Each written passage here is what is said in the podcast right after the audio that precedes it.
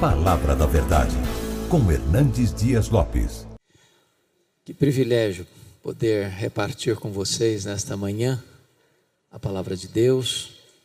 E eu já peço que você abra sua Bíblia comigo, por favor, em Atos dos Apóstolos. Atos capítulo 20. E faremos esta leitura a partir do verso 17 até o final, verso 38.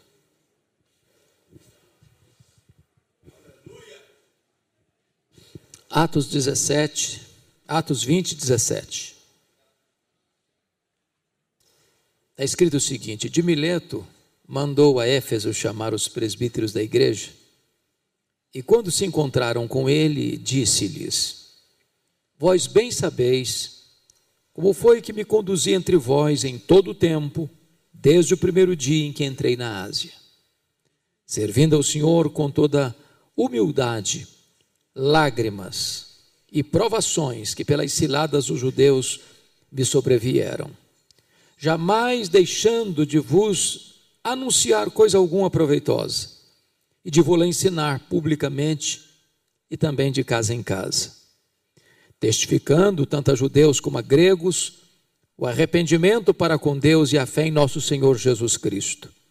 E agora, constrangido em meu espírito, vou para Jerusalém, não sabendo o que ali me acontecerá, senão que o Espírito Santo, de cidade em cidade, me assegura que me esperam cadeias e tribulações. Porém, nada considero a vida preciosa para mim mesmo, contanto que complete a minha carreira e o ministério que recebi do Senhor Jesus para testemunhar o evangelho da graça de Deus. Agora, eu sei que todos vós, em cujo meio passei pregando o reino, não vereis mais o meu rosto.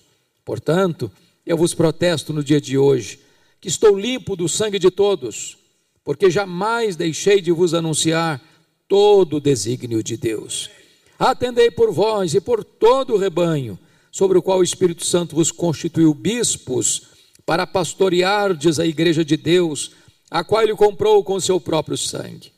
Eu sei que depois da minha partida, entre vós, penetrarão lobos vorazes que não pouparão o rebanho, e que dentre vós mesmos se levantarão homens falando coisas pervertidas para arrastar os discípulos atrás deles.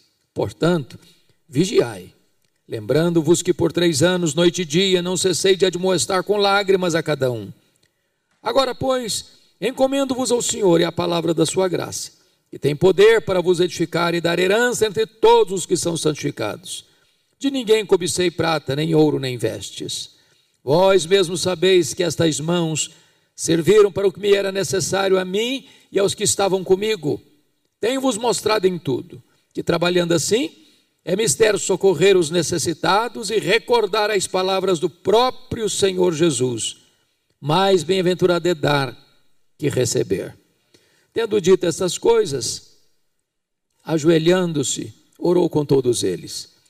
Então houve grande pranto entre todos, e abraçando afetuosamente a Paulo, o beijavam, entristecidos, especialmente pela palavra que ele dissera, que não mais veriam o seu rosto e acompanharam-no até o navio. Amém. Ô oh, irmãos, a vida de Paulo continua inspirando, mobilizando gente até hoje. Certamente Paulo foi um líder singular no seu tempo e para gerações futuras. Com certeza, o maior missionário que a igreja já possuiu. O homem que plantou igrejas nas mais diversas províncias do império, na Galácia, na Macedônia, na Caia, na Ásia Menor. Aquele homem que não media esforços apesar da perseguição, das privações, dos naufrágios, das prisões, dos açoites mas nenhuma circunstância conseguia desanimar o coração de Paulo. E agora ele vai dedicar três anos do seu ministério ah, plantando a igreja de Éfeso, que era a capital da província da Ásia. Éfeso era uma cidade cosmopolita na época, uma cidade com mais de 300 mil habitantes na época, uma das cidades mais estratégicas do mundo na época, uma cidade fortemente comercial, porque a rota passava por lá. E Éfeso era uma cidade idólatra e feiticeira, porque hospedava o templo de Diana, que era quatro vezes maior do que o Partenon de Atenas, um belíssimo palácio de mármore. Os nichos do templo, as miniaturas do templo, era o principal comércio do souvenir da cidade para os turistas que chegavam e saíam. E eu fico imaginando, irmãos, como explicar o ministério de Paulo em três anos, porque ele não tinha Bíblia impressa, ele não tinha livros impressos, ele não tinha comunicação de massa como temos hoje, ele não tinha redes sociais como temos hoje. E ele chega numa cidade de mais de 300 mil habitantes, idólatra e marcada pelo ocultismo. E em três anos que ele passa ali, a idolatria entra em colapso. Os feiticeiros se convertem e queimam seus livros de magia em praça pública. Atos 19 diz que a palavra de Deus prevaleceu em Éfeso. E diz a Bíblia que Paulo não só fica ali, porque Éfeso era a cidade estratégica, por isso ele ficou lá. Mas quando você vai plantar uma igreja numa cidade estratégica, não significa que você vai se limitar à cidade. Ele aproveita o momento para plantar igrejas nas cidades satélites, como Esmirna, Pérgamo, Tiatira, Sardes, Filadélfia, Laodiceia, Colossos e Hierápolis. Igrejas estratégicas influenciam a sua microrregião. Isso é estratégia missionária. Paulo sabia que eu tinha pouco tempo. E todas as cidades que Paulo se fixou eram cidades estratégicas. Porque ele entendia uma coisa: se você plantar uma igreja estratégica, num local estratégico, essa igreja influencia a sua microrregião. E foi o que ele fez. Nós não podemos explicar o ministério de Paulo em Éfeso a não ser por um grande avivamento espiritual. E eu creio, irmãos, que Deus pode fazer o mesmo hoje. Eu creio que Deus pode fazer o mesmo hoje. Temos visto coisas lindas acontecer Brasil afora e mundo afora. O que nós precisamos é depender do poder do Espírito de Deus usar as melhores estratégias humanas e nos gastar na obra de Deus. Eu fico imaginando que se Paulo fosse olhar as dificuldades, ele não seria nem pastor, nem missionário, nem apóstolo. Primeiro, o cara era doente, uma enfermidade física. Está lá em Gálatas capítulo 4, 13 a 15. Aí podia, não, o senhor está doendo, eu não vou, não vou pregar não, porque estou passando mal.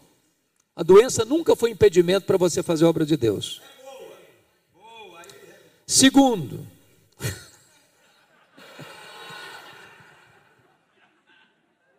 Segundo, a perseguição não é impedimento para fazer a obra de Deus.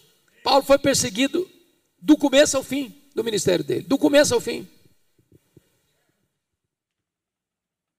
Oposição não é impedimento para você fazer a obra de Deus.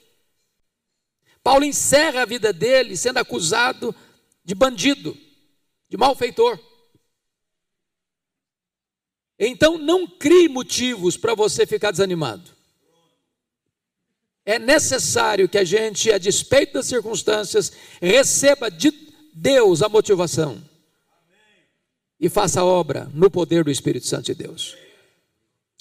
Aqui nesse texto, ele está retornando para Jerusalém e ele está retornando por uma razão muito específica. Ele está levando a oferta que levantou das igrejas gentílicas para os pobres da Judéia. O que está acontecendo? Vocês sabem que houve uma profecia de Ágabo que no período de Cláudio, do imperador Cláudio, haveria uma fome no mundo. Cláudio governou o Império Romano do ano 41 ao ano 54. Ele precedeu Nero. E de fato essa fome veio. E Atos 18:2 diz que em virtude desse fato, o imperador Cláudio expulsa de Roma os judeus. E eles retornam para a Judéia sem terras, sem casas, sem recursos, pobres, para recomeçar a vida. Mas está escrito também em Gálatas 2:10 que quando Paulo foi enviado pelos colunas da igreja de Jerusalém para a obra missionária, eles deram uma alerta para Paulo: você pode ir para os gentios, mas não se esqueça dos pobres. E aqui tem um princípio: obra missionária e socorro aos necessitados caminha sempre de mãos dadas. Não existe essa dicotomia. Não, eu só faço a obra missionária. Não, eu só presto socorro. As duas coisas caminham juntas. E Paulo está cumprindo esse compromisso assumido quando ele levanta uma oferta especial entre os crentes gentílicos da Galácia, da Macedônia, da Acaia, da Ásia Menor, está levando esses recursos com a comitiva. Preste atenção no outro princípio. Não lide com dinheiro sozinho. Não lide. Não basta só você ser honesto. Você precisa se precaver da aparência do mal. Então, Paulo tem uma comitiva com ele para levar o dinheiro. E não era pouco dinheiro. Até porque o próprio governador estava interessado, o governador Félix estava interessado em receber uma parte dessa grana. Bom, então ele, ao levar esta oferta, ele para aqui em Éfeso, ali no porto de Mileto, e manda chamar os presbíteros. E aqui ele então faz esse discurso de despedida, que é para nós um dos mais importantes assuntos de liderança que nós encontramos na Bíblia. Qual é a postura do pastor? Qual é a postura do líder? Quais, quais são os compromissos do líder? E eu gostaria de destacar aqui alguns pontos. Primeiro, o compromisso desse líder primeiramente com o próprio Deus. No versículo 19 está claro isso: servindo ao Senhor com toda humildade, lágrimas e provações que pelas ciladas os judeus me sobrevieram. Parece óbvio, ululante, mas não é. Você precisa definir a quem você está servindo. Porque às vezes, irmãos, a confusão é grande nessa área. Às vezes a pessoa está servindo à denominação ou às vezes está servindo à estrutura eclesiástica, ou às vezes está servindo a uma família ou a um grupo de liderança ou de comando na igreja local. Preste atenção nisso. A quem você está servindo? Porque quem serve a Deus não tem como prioridade agradar os homens. Se eu fosse agradar a homens, nem servo de Cristo eu seria. Quem serve a Deus não depende de elogios e nem se desencoraja com críticas. Quem serve a Deus não está atrás de aplausos. Quem serve a Deus não está levantando monumentos a si mesmo. Mas servir a Deus não é um caminho pavimentado de facilidades, pelo contrário. Ele diz aí que é com toda humildade, com lágrimas, com provações, pelas ciladas, ou seja, tem problema que você enfrenta que você só enfrenta porque serve a Deus, porque você não negocia princípios, valores. Então a primeira coisa é: a quem você está servindo? Segundo lugar, qual a relação desse líder com ele mesmo. Confira comigo o verso 18. Vós bem sabeis como foi que me conduzi entre vós em todo o tempo, desde o primeiro dia em que entrei na Ásia. E Paulo está dizendo uma coisa muito simples aqui. A vida do líder tem que ter consistência. O homem que chega é o mesmo homem que sai. Tem um adágio popular conhecido aqui que diz assim: a última impressão é a que fica. Isso não serve para o pastor. Não serve. O pastor tem que ter a primeira, a segunda, a terceira e a última impressão do mesmo jeito. Mesmo jeito. Pastor não tem caixa dois moral. Pastor tem que ter uma vida na luz.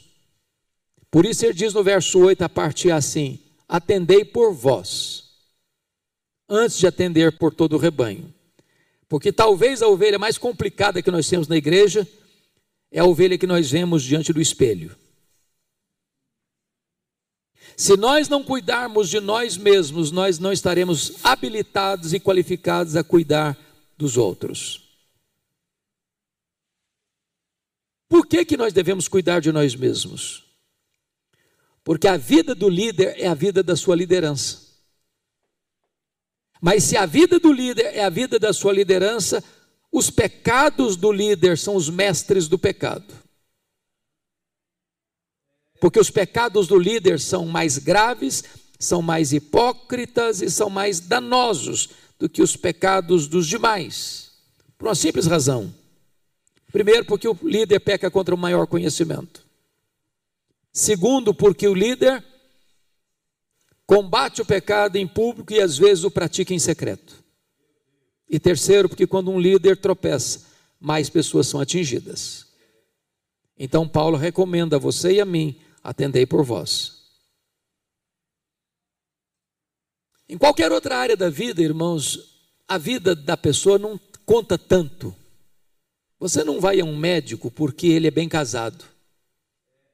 Você vai a um médico porque ele é uma pessoa competente na área da medicina, que você precisa de ajuda. Se você precisar de uma boa assessoria jurídica, você não vai no advogado porque ele é crente, você vai porque ele é o cara. Isso não funciona para o pastor. Ele pode ter a oratória de Demóstenes, ele pode ter a oratória de Cícero, de João Crisóstomo, de Antônio Vieira, de Charles Haddon Spurgeon. Se a vida dele estiver torta, nada disso resolve. Então, a vida do líder é a vida da sua liderança. Terceiro, terceiro compromisso, eu queria chamar a atenção dos irmãos para os versos 20 a 27, e eu estou com a versão ARA, e eu não sei qual a versão que você está aí, mas eu queria destacar alguns verbos aqui. No verso 20, ele usa o verbo anunciar e ensinar. No verso 21, ele usa o verbo testificar no gerúndio. No verso 24, ele, ele usa o verbo testemunhar. No verso 25, ele usa o verbo pregar no gerúndio. No verso 27, ele usa o verbo anunciar. Agora notem comigo.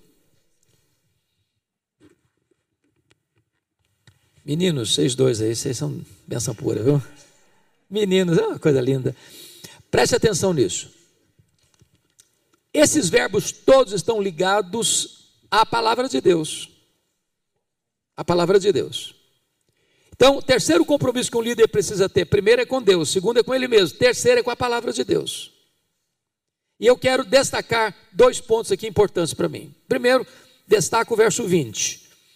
Jamais deixando de vos anunciar coisa alguma proveitosa e de vos ensinar publicamente e também de casa em casa. Grife essa expressão publicamente e também de casa em casa. O que significa isso? Penso eu, o cuidado que o líder precisa ter para não ser seletivo. O que é ser um pregador seletivo? Eu achar que eu sou mais importante que sou. E dizer o seguinte, irmão, agora eu só prego para grandes auditórios. Agora a congregação de bairro não é comigo mais. Convidar para pregar num pequeno grupo também não vou, não. Eu, agora eu sou mais importante que isso. Certa feita, eu fui convidar um cidadão para pregar. Não consegui falar porque ele estava blindado. Com muito custo consegui falar com a secretária. E ela disse assim para mim: Não, nosso pastor não prega mais em igreja, nós só prega em grandes auditórios. Aí eu não consegui me conter e disse assim: Bom, então você diga aí para o seu pastor que ele é mais importante que Jesus Cristo e que o apóstolo Paulo. Pelo que me consta, Paulo pregava publicamente também de casa em casa. E Jesus pregou seus melhores sermões para uma pessoa só. E eu não estou dizendo que você não possa ser é, cuidadoso e é, ter uma mordomia adequada do tempo e das oportunidades que Deus lhe dá. Mas se você achar que você é mais importante que é, é um grande perigo. Estrategicamente, eu reservo algumas agendas para pregar naquelas igrejinhas de baixar a porta, assim. Ó. Faço questão. Porque às vezes você pode pensar que você é o tal, e não é. Você chega na igreja, que está lotado, não é porque você vai pregar lá, não. Não é, não. É porque ali tem um grupo de pessoas que oram, que estão trabalhando, que estão motivando. Então, se você achar que é você, daqui a pouquinho você está com o nariz empinado. Baixa a bola, baixa a bola, baixa a bola. Segunda coisa, versículo 21. Testificando tanto a judeus como a gregos o arrependimento para com Deus e a fé em nosso Senhor Jesus Cristo. Notem que no verso 20 ele fala de ensinar. Mas no verso 21 ele fala de testificar arrependimento e fé. Arrependimento e fé são os elementos da conversão. Então o que significa isso? Eu não sei se vocês recordam, na década de 80, uma, um slogan dominou o Brasil no, no universo evangélico. O slogan era esse: Ovelha gera ovelha, pastor não gera ovelha. Esta frase é parcialmente verdadeira, portanto, totalmente falsa. É verdade que ovelha gera ovelha, mas não é verdade que pastor não gera ovelha. Usando uma frase de Oswald Smith, o pastor é um ganhador de almas. O pastor é um mestre e ele é também um evangelista. Mas por que, que é importante ressaltar isso hoje, irmãos? Por que é importante ressaltar isso hoje? Quando nós fomos para o seminário, pastor Jeremias e eu, ele é um pouquinho mais rodado que eu, três anos, viu? Eu fui calouro dele. Ele estava no quarto ano e eu era calouro dele. Mas não, ele não estava sarro de mim, não. Ele era gente boa. É, nós íamos para o seminário naquela década, eu fui em 78, 81. Os nossos professores eram pastores. É bem verdade que tinham limitações do ponto de vista acadêmico, mas inflamava o coração da gente. Nós ficamos mais sofisticados hoje. Hoje se requer de um professor de seminário que ele tenha mestrado, que ele tenha doutorado. Mas via de regra, via de regra, tem exceção, claro que tem. Os professores hoje não são mais pastores, não tem mais ministério. O sonho do menino que vai para o seminário hoje é terminar e fazer mestrado. E terminar o mestrado, fazer doutorado. E é ele que passou direto do bacharelado para o mestrado, para o doutorado, termina o doutorado, ele volta para ser professor de seminário. Ele tem doutorado em crescimento de igreja, ele nunca plantou um ponto de congregação, nunca liderou um grupo familiar.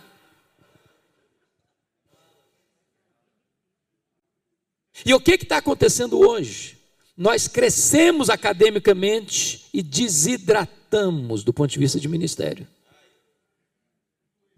Irmãos, isso é gravíssimo. Ou nós fazemos uma leitura disso e corrigimos a rota, ou nós vamos ficar soberbos intelectualmente e mirrados numericamente.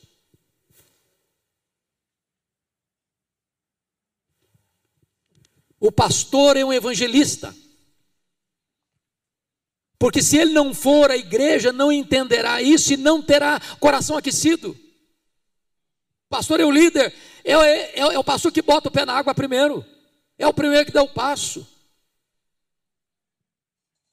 E às vezes, irmãos, nós estamos, estamos ficando técnicos demais. E o camarada hoje entra no Uber, não fala de Jesus. Ele pega um táxi, não fala de Jesus. Ele é atendido no guichê lá do aeroporto, não fala de Jesus. Ele vai na farmácia, não fala de Jesus. Ele vai no supermercado, passa no caixa, briga com a, com a, com a menina do caixa, mas não fala de Jesus. E aí, de repente, ele é um técnico que chega no domingo, faz uma belíssima exposição.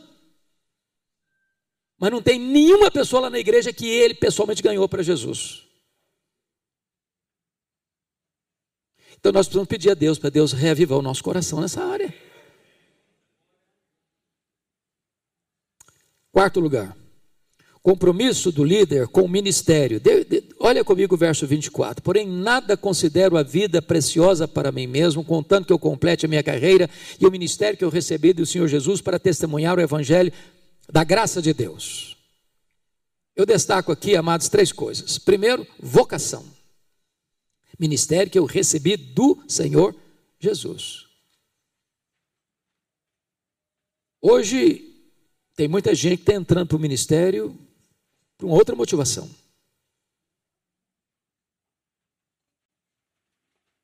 A não ser que você entenda que você recebeu o ministério do Senhor Jesus, você pode ser um bom advogado, um bom engenheiro, um bom médico, um bom comerciante, um bom motorista, um bom professor. Não há pecado nisso. E não é mais santo ser pastor do que ser comerciante, não. Não é mais santo.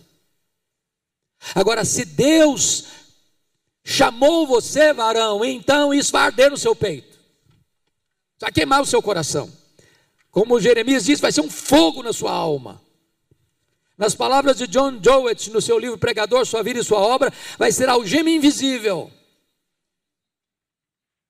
Nesse livro ele mostra um pouquinho o que é vocação. Ele diz: tem muita gente que pensa que vocação é o seguinte: tentei vestibular para medicina, não passei. Tentei para advogado, também não passei. Tentei para engenharia, não passei. Tentei ser comerciante, fali. Eu fui fazer outra coisa, não deu certo. Ah, também puderas, né? Deus está me chamando para o ministério, está claro. Não, não, não, isso não é vocação, não. Isso, vocação é quando você tem todas as portas abertas e você só enxerga uma porta. É o chamado irresistível de Deus. Isso arde em seu peito. E você diz com Paulo: Eu não fui desobediente à visão celestial. Segundo lugar, primeiro, vocação. Segundo, abnegação. Em nada eu considero a vida preciosa para mim mesmo. Ministério não é plataforma de honrarias, mas é uma arena de trabalho, de serviço e sacrifício. E Paulo disse isso num contexto em que ele está levando ofertas para pobres da Judéia. E ele testemunha para esses homens: oh, eu, eu não sei o que vai me acontecer, não.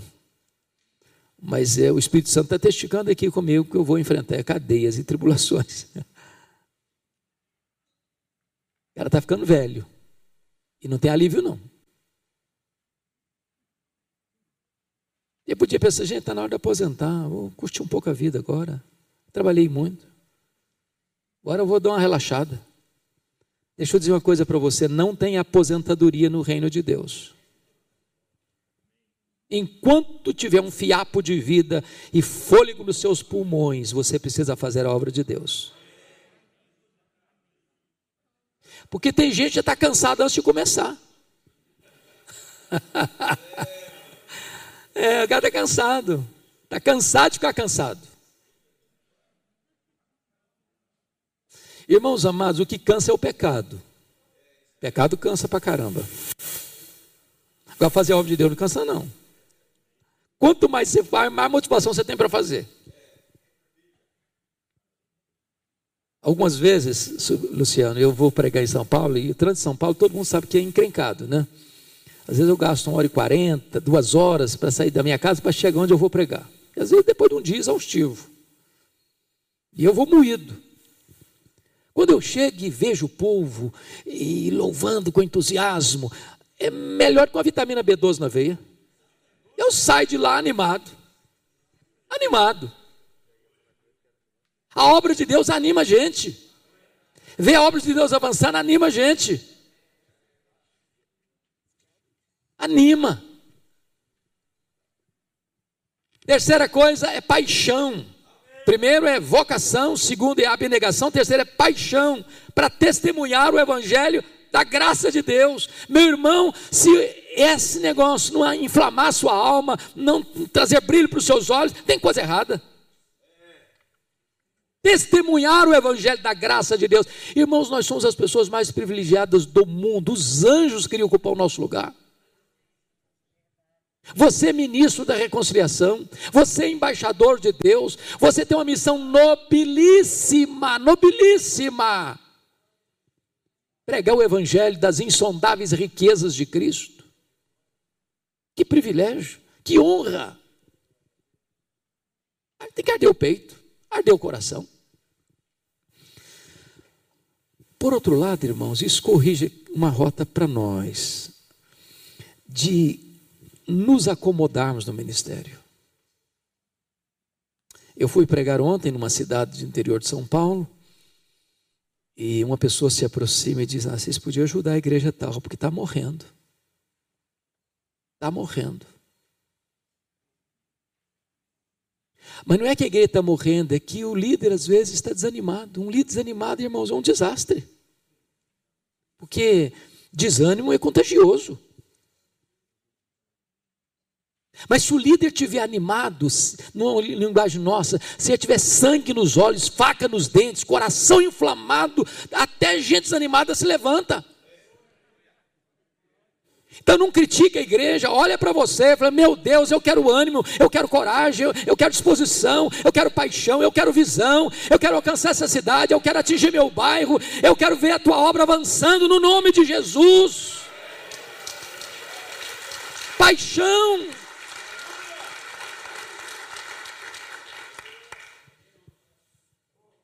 Quinta área que Paulo vai mostrar aqui para nós é a relação do, do líder com a igreja.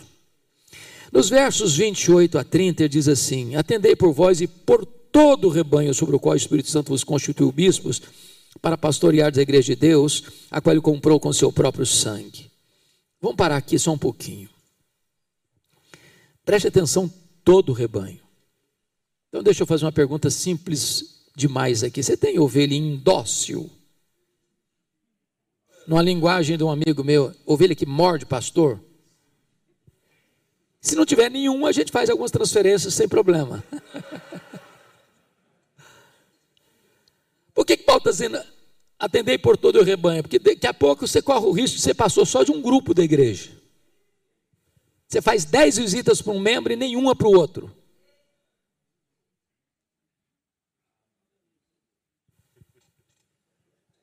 Agora notem mais que o Espírito Santo vos constituiu bispos. Em outras palavras, não faça política de bastidor.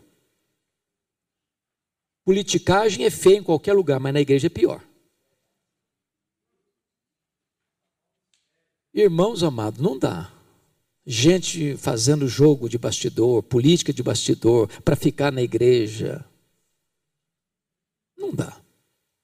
Ou você tem consciência que Deus botou você lá, ou então está na hora de sair mesmo. Agora, note mais: para pastorear a igreja de Deus, a igreja não é sua, não, nem minha, nem nossa. A igreja tem dono. Pastor Jorge, eu nunca esqueço de um fato que me aconteceu em Campinas. Eu estava com o pastor Aguial Vassouras, e ele estava dirigindo o carro, eu do lado dele no carona, e um jovem pastor nazareno sentado atrás. Enquanto caminhávamos, o jovem pastor foi falando várias vezes: a minha igreja, a minha igreja, a minha igreja, a minha igreja, e repetiu isso umas dez vezes: a minha igreja, a minha igreja. Lá pelas tantas, o Alguiar só fez esse gesto assim: tirou uma mão do volante, a mão direita, e levantou, botou a mão assim para trás. Falei: bota sua mão aqui, filho. Falei: ele já vem coisa aí. bota sua mão aqui, meu filho. Aí o menino botou a mão na mão dele, ele passou para lá, passou para cá a mão assim. Falou: Não estou vendo marca de cravos aqui, meu filho. Não falar mais nada. O dono da igreja tem marcas de cravos em suas mãos.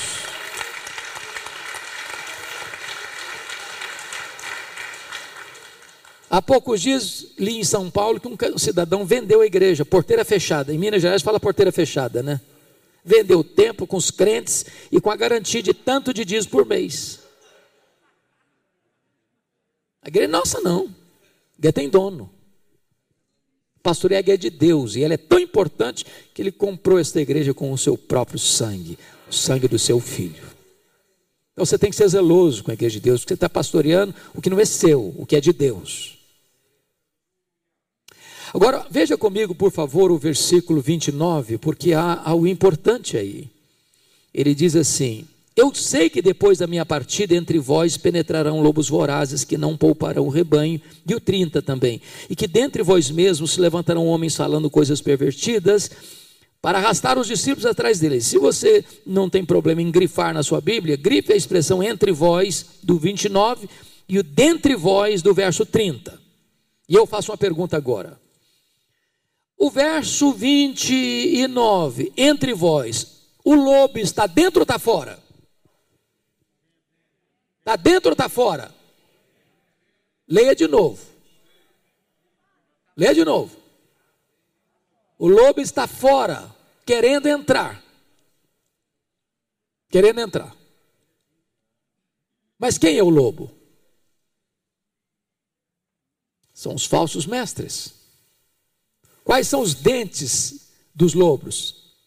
As falsas doutrinas. Quem vai zelar pela segurança das ovelhas, para que os lobos não entrem e não devorem?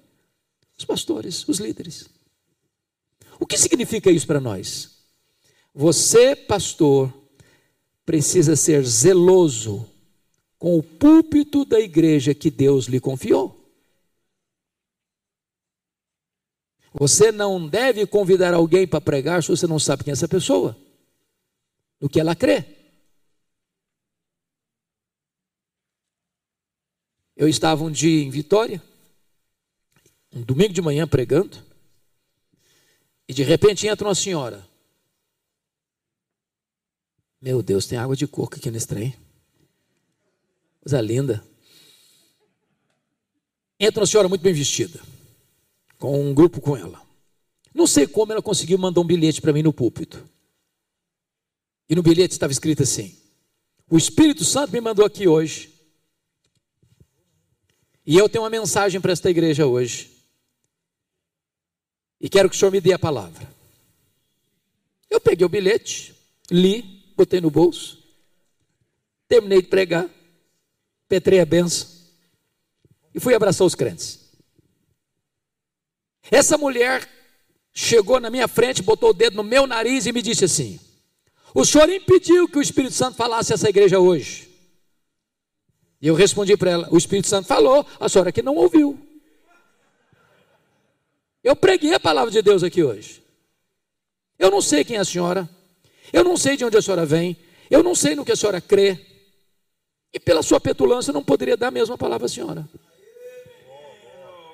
Essa mulher fez um estrago em algumas igrejas em Vitória. Então você tem que ser muito cuidadoso com o rebanho que Deus lhe confiou. Agora veja o verso 20, versículo 30. E que dentre vós mesmos levantarão homens falando coisas pervertidas para arrastar os discípulos atrás deles. Agora o dentre vós, o lobo está dentro ou está fora? Agora o lobo está dentro. Disfarçado, camuflado, travestido de ovelha. E que num dado momento ele vai aguardar para se levantar, mas não é para arrastar os discípulos atrás de Cristo, não atrás dele. Porque esse não é pastor, esse é fazendeiro. Fazendeiro é dono de ovelha. Pastor pastoreia ovelha. Então preste bem atenção nisso, amado irmão. Cabe a você, líder, vigiar, cuidar, proteger as ovelhas de Cristo. Porque a figura de ovelha é muito curiosa, porque ovelha é um animal vulnerável, é um animal que não tem agilidade para correr, é míope, não enxerga direito, é teimoso, ovelha é teimoso, tem mania de desgarrar-se do grupo. Se cai, não sabe se levantar sozinha. Se um lobo enfrentar uma ovelha, ela não consegue se livrar. É por isso que o pastor usa duas ferramentas, está escrito lá no Salmo 23: a tua vara e o teu cajado me consolam vara para bater no lobo, cajado para resgatar a ovelha. Você, pastor, com a mesma intensidade com que você ama a sua ovelha, você bate no lobo. Porque lobo só tem um propósito: devorar a ovelha. Então, a liderança precisa estar atenta a isso. Penúltima coisa que eu gostaria de destacar no texto, irmãos, a Sexta relação é a relação do líder com dinheiro. Veja comigo os versos 33 a 35. De ninguém cobicei prata, nem ouro, nem vestes. Vós mesmos sabeis que estas mãos serviram para o que me era necessário a mim e os que estavam comigo.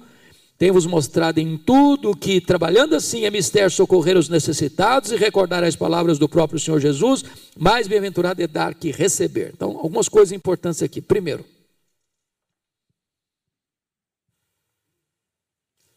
o líder precisa ser um homem, uma mulher que tenha generosidade.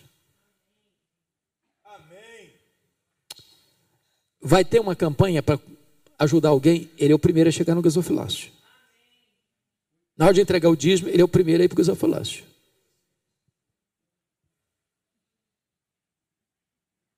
Agora notem, tem muita gente que gosta desse texto, pastor Jeremias, porque não está vendo, aqui é, o, aqui é o padrão do pastor aqui, ó. O cara não tem que receber salário, não, ele tem que trabalhar e ser pastor e pronto. Bom, eu penso que Paulo não está tratando de salário pastoral aqui. Se a gente quiser saber o que, que Paulo pensa sobre esse assunto, ele vai tratar disso em 1 Coríntios capítulo 9. E lá ele diz que do mesmo jeito que lá na antiga aliança os sacerdotes, os levitas recebiam primícias, aqui também. Quem está no ministério deve viver do ministério. Mas ninguém pode ser pastor só por causa de salário também não. Ah, não tem salário, não vou ser pastor, não. Você tem que, se você é pastor, você é pastor. Você trabalha e é pastor. E eu queria então destacar duas coisas aqui para o nosso ensino e para a nossa exortação. Primeiro, você não pode ser motivado por dinheiro. Você conhece aquela história do camarada que chega na igreja todo animado, o pastor, falou: Meus irmãos, Deus me mandou para cá, nós temos um projeto aqui, nós vamos para frente, e tal, e tal, e tal, e tal, e tal. Daqui a três meses ele recebe um convite de uma igreja que paga o dobro, e diz: Meus irmãos, o Espírito Santo está me dizendo que eu devo ir para frente, porque Deus está me chamando para outros horizontes.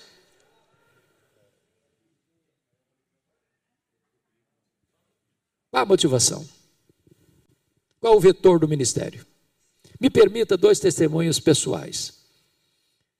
Certa feita eu fui convidado, pastor, para pregar numa das maiores igrejas da nossa denominação, de uma das mais belas capitais do Brasil. A igreja estava em transição pastoral. Terminou o culto, os presbíteros me chamaram numa sala contígua e me disseram algo inusitado. Eu era mais jovem, me disseram assim, pastor, nós precisamos de um pastor agora para a nossa igreja. Nossa igreja é muito bem situada financeiramente. E eu não sei quanto o senhor ganha lá em Vitória, mas nós pagamos o dobro. Seja o que for, nós pagamos o dobro. Precisamos que o senhor venha. Eu disse para aqueles irmãos o seguinte: meus queridos, tem só dois problemas. Primeiro, porque eu tenho compromisso com a igreja, eu sou pastor. Segundo, porque se eu vier, porque vocês não estão me pagando o dobro, eu estou dizendo para vocês que o meu ministério está na vitrine. Quem paga mais leva. Então agradeço a generosidade, mas eu não venho. No ano que eu estava terminando meu curso lá nos Estados Unidos, eu recebi um convite para ser pastor de uma igreja e me pagava quatro vezes o que eu ganhava aqui no Brasil. Alguém me disse assim: você é maluco não aceitar um convite desse? Fica cinco anos, resolve a sua vida financeira, depois você volta. Mas o princípio é o mesmo. Se a motivação é o tamanho do salário que você vai receber, você está dizendo que o seu ministério é governado por dinheiro. E nem estou dizendo que você não possa sair da igreja A para a igreja B, e a igreja B possa lhe pagar um salário duas vezes, três vezes, quatro vezes mais do que a igreja A. Não estou falando disso. Eu estou falando de motivação. Você não pode deixar que dinheiro seja o vetor que vai governar o seu ministério. Você não trabalha por causa de dinheiro. Segundo lado da moeda, o outro lado da moeda, é que as igrejas deveriam pagar um salário digno ao seu pastor. Em média, irmãos, em média, vocês sabem disso, em média, o salário pastoral no Brasil é sofrível. Tem muitos irmãos que, quando empata o jogo, eles são heróis. E me permita só ilustrar isso com a história de Paulo em Corinto. Paulo foi pastor em Corinto 18 meses. A igreja de Corinto era uma igreja rica, era uma cidade próspera. Mas a igreja era mão de vaca, pão dura. Não pagou o salário de Paulo quando ele foi pastor da igreja. Aliás, os irmãos pobres da Macedônia é que pagaram o salário de Paulo para ele ser pastor da igreja de Corinto. Enquanto Paulo lá esteve, ele não falou nada. No dia que ele saiu, aí mandou uma carta abusada para eles. É, mandou mesmo, e eu queria que você olhasse isso comigo. Vai lá comigo para 2 Coríntios. 2 Coríntios, capítulo 11.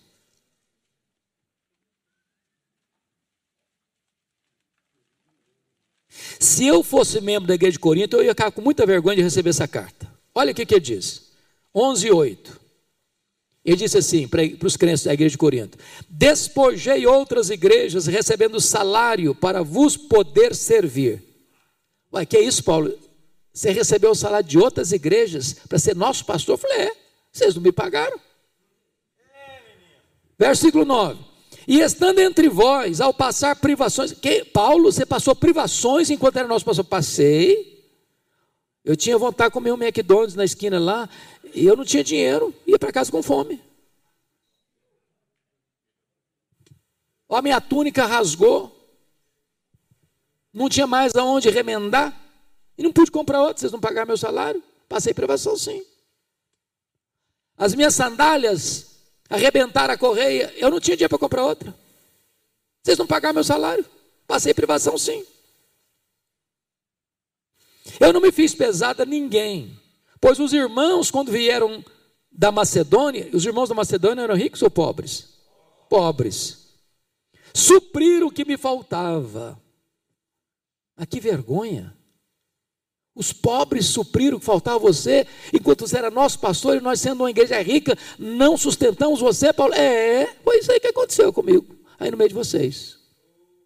Mas o tio de misericórdia está lá no capítulo de número 12, versículo 13. Aí Paulo diz assim para a igreja de Corinto: Porque em que tendes vós sido inferiores às demais igrejas? Aí pegou pesado. Olha, Corinto, vocês foram na escala de 0 a 10, a última, lanterninha. Lanterninha. Oi? a segunda divisão? Foi para a terceira divisão. Não, você está querendo provocar os cruzeirenses, fala a verdade, no seu coração. oh, meu Deus. Galho é fogo, né, cara? Galho é fogo. Bom, porque em quem tendes vós sido inferiores às demais igrejas, senão neste fato de não vos ter sido pesado? Perdoai-me esta injustiça. Sabe o que ele está dizendo? Nesse quesito, igreja, vocês foram a igreja que teve nota mais baixa. Agora, me perdoe a injustiça. Eu devia ter cobrado meu salário de vocês. Eu devia ter cobrado. Então, duas coisas, resumindo. Você não pode ser governado por dinheiro, e a igreja que você é pastor não pode ser usura deixando de dar a você o necessário para você ter um ministério com segurança e tranquilidade. Porque como é que o pastorzão vai preparar o sermão? Sabe que está faltando comida na dispensa? Não pode comprar roupa, não pode pagar a escola dos filhos, não pode ter um plano de saúde. E eu não estou dizendo, irmãos, daquela igreja que não pode, estou dizendo daquela igreja que pode e não paga. Esse é o ponto aqui. Porque tem muito crente que acha que quanto mais pobre, miserável o pastor, mais piedoso ele é. A Bíblia não proíbe riqueza. O que a Bíblia proíbe é amar o dinheiro. Bom, vamos ao último ponto.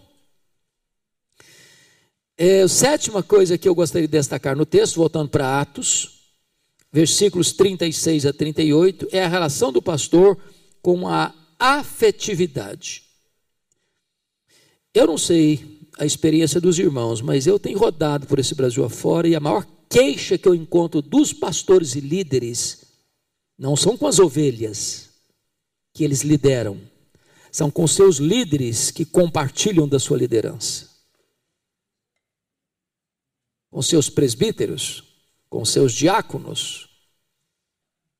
E é claro que tem honrosas e magníficas exceções.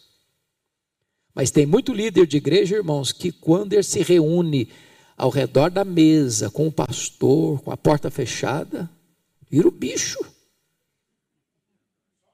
Só falta bater no pastor. É chefe do pastor, é dono do pastor, é patrão do pastor. Dizer, o senhor está aqui de passagem, nós somos daqui, então faça o favor de andar na nossa linha. Eu sei que com vocês isso não acontece. Mas eu tenho visto pastores doentes, pastores depressivos, pastores angustiados. Essa semana uma pessoa disse que tem um pastor que chega da igreja e se bota debaixo da cama, tão depressivo e doente emocionalmente que ele está. Massacrado. Então, amados irmãos, é muito importante entender a necessidade da afetividade. Paulo está com os presbíteros da igreja aqui. Paulo passou três anos lá. E eu quero crer que esses homens não tinham três anos de convivência com Paulo, não, porque ele não chegou hoje e hoje constituiu presbíteros, não. Ele chegou, ensinou, discipulou, para depois esses homens se tornarem presbíteros. E esses homens estão com Paulo, eles estão num lugar público, eles estão numa praia, eles estão abraçando Paulo, eles estão beijando Paulo, eles estão chorando e abraçando Paulo. Intimidade, afetividade. Eu estava pregando num congresso em Águas de Lindóia, um congresso de pastores. E eu tive, Jeremias, a ousadia de fazer uma pergunta.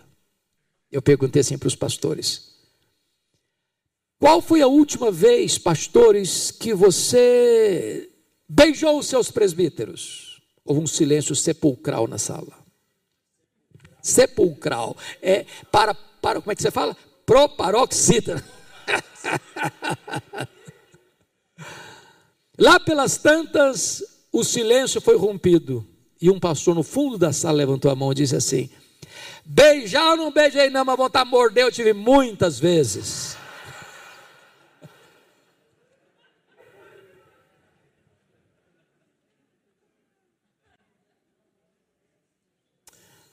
Seus presbíteros, seus diáconos precisam ser seus melhores amigos. Eu gosto de um livro de Dale Carnegie, quando ele diz o seguinte: Como fazer amigos e influenciar pessoas. Você quer ter amigos? Seja amigo. Seja amigo. Crie pontos de contato. Honre os seus líderes. Ame os seus líderes. Caminhe com eles. Relacionamento se constrói, irmãos se investe.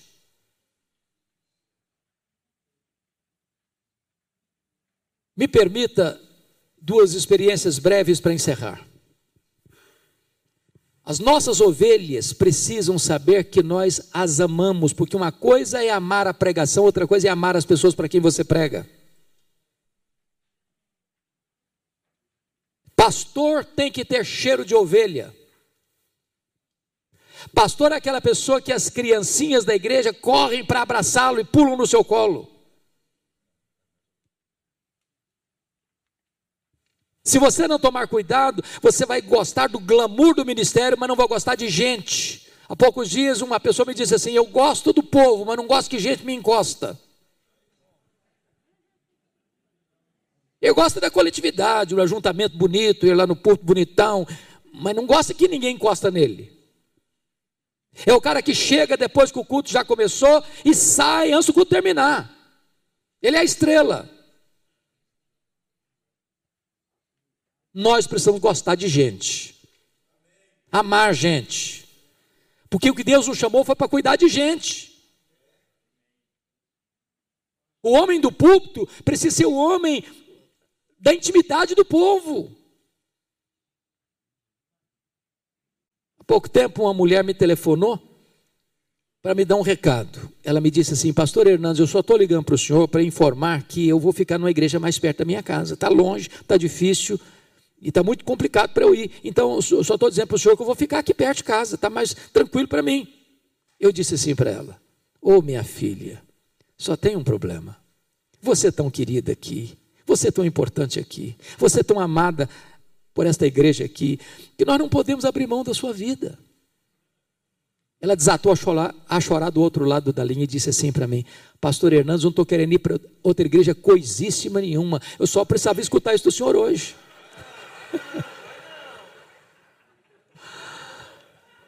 Irmã, as ovelhas são carentes e você precisa demonstrar amor. Que se eu falasse, é verdade, irmã, está difícil mesmo, fica aí, vai ser melhor para a senhora. Está vendo aí, ó, tem valor não, sou descartável mesmo. Há poucos dias, uma irmã se aproxima de mim, eu às vezes vou lá abraçar o povo depois do culto, na porta da igreja, às vezes, sempre, na verdade, e ela se aproxima de mim e diga, disse assim para mim: O senhor sabe por que, que eu, eu valorizo tanto o seu abraço aqui na porta da igreja? Eu respondi para ela: Não sei, não, senhora. Por quê? Ela me disse: É porque é o único abraço que eu recebo na semana. Então preste atenção nisso. Tem hora que uma ovelha está precisando não só de escutar o sermão, mas mais do que escutar um sermão, ela precisa de um abraço. Ela precisa sentir que ela é amada, que ela é gente, que ela tem valor. E vou lhe dizer mais. Procure abraçar as pessoas mais simples da igreja. Porque aquelas pessoas chique, bacana, como o pastor Jeremias costuma dizer, já tem muito abraço por aí.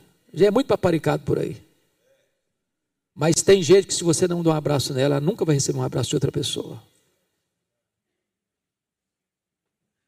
É por isso que quando Jesus disse para Pedro, restaurando Pedro, a primeira fala dele é o seguinte: apacenta os meus cordeiros. Só depois ele diz: pastoreia as minhas ovelhas. Cuida dos pequenininhos. A minha oração é que Deus reavive em nós, irmãos, a alegria de ser pastor, entusiasmo de ser pastor. Se Deus reavivar o seu coração, de você se sentir honrado pelo chamado que Deus lhe deu, uma revolução vai acontecer. As pessoas vão notar isso na sua mensagem, no seu ensino, na sua visita, no seu aconselhamento, no seu contato com elas. As pessoas estão aflitas, irmãos. O mundo hoje está desesperado e as pessoas estão desesperadas. Igreja tem que ser lugar de vida, de cura, de terapia para a alma. Das pessoas se sentirem valorizadas, amadas, acolhidas, recebidas. Não pode existir um divórcio do púlpito para os bancos. Que Deus nos ajude a ver tempos novos, tempos de refrigério, tempos de bonança, tempos de avivamento, em nome de Jesus. Louvado seja o Senhor.